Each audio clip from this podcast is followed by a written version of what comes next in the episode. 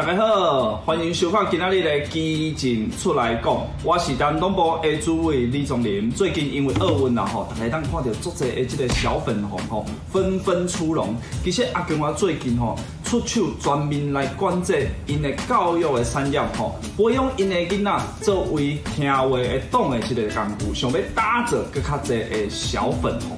因的管制的步数非常的多吼，最近有一个就是因的教育平台未来可能必须要转做是非盈利的公司，因袂当上市甲无输吼，倒伫着伫美国上市而且中国企业的股票直直落吼，因的跌幅创下两千零八年金融海啸以来的新高哦。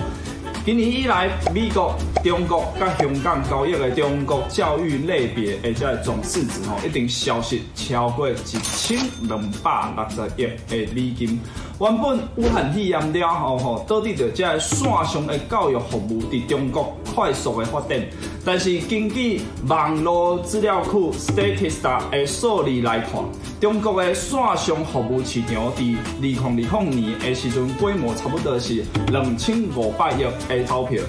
到二零二四年的时阵，有可能来到四千九百亿的这个钞票，伊的成长的拍数超过九成，这是非常非常悬的助力。但是阿公啊，这个杀出的这个关键，对线上的教育产业啊，个科技公司来讲是贵州害了了。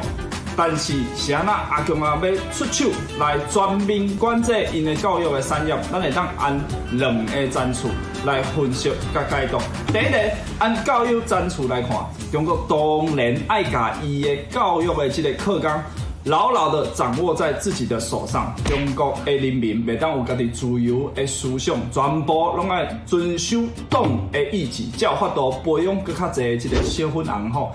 这个台湾会当投票的这个民主表达家己自由的意志是无共款的。中国想要用上集权的方式来打造理想的这个独裁环境吼。事实上，伫二零一九年的三月十八的时阵，习近平在北京召开学校思想政治理论课的教师座谈会。习近平在这个会上一个指出吼，必须培养一代又一代护守中共领导和中国社会主义制度的人才，立志为中国特色社会主义终身奋斗的人才，实在是真变态个对啊！这是第一个战术。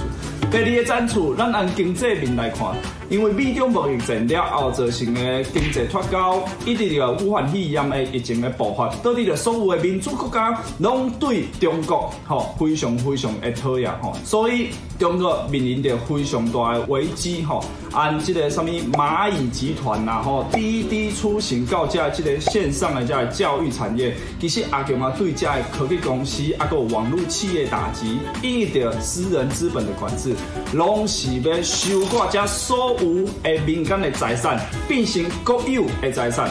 后边真正原因其实是中国经济发展已经起了了啊啦。因的经济遇到非常大危机，吼，这个是中国最引以为傲的中国式资本主义，我认为的末路了，吼，因为他们没有所谓的自由市场，没有自由贸易，吼，连孔老夫子年代悠久的私人补教业都要纳为中共的国营党营企业，吼，所以在中国，不管你私人的资本有多大，不管你开的补习班有多大。